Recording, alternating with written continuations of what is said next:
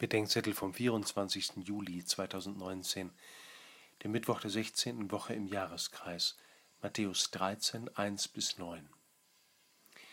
Auf das Bild von der Saat und den verschiedenen Böden kommen wir am Freitag nochmal zurück, wenn Jesus selbst es erklärt. Heute bleibe ich beim kurzen Ruf am Schluss hängen, wer Ohren hat, der höre. Denn dass ich Ohren habe, heißt eben noch lange nicht, dass ich auch höre. Es gibt Dinge, die überhöre ich, entweder absichtlich oder unbewusst. Ich höre zwar, aber ich höre nicht hin, sondern weg. Ich verhöre mich oder höre nur, was ich hören will. Ich höre alles Mögliche, aber das Entscheidende höre ich nicht heraus.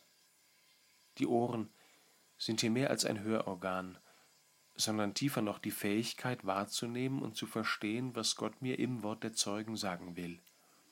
Denn auch mit Gott gibt es ein Überhören, Hin- oder Weghören, Verhören oder Heraushören. Jesus sagt den Menschen von seiner bis in unsere Zeit, wer die Gabe hat, mein Wort zu vernehmen und zu verstehen, der gebrauche sie auch. Der Philosoph Jürgen Habermas hat sich selbst als religiös unmusikalisch bezeichnet. Er wollte vermutlich sagen, dass er auf einer bestimmten Frequenz nicht vernimmt, wovon die Gläubigen sagen, dass sie es gehört und geglaubt haben.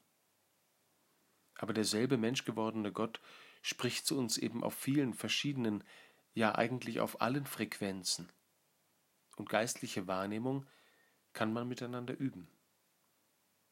Daher ist hier wohl auch gemeint, was Jesus neulich über das rechte Hören sagte.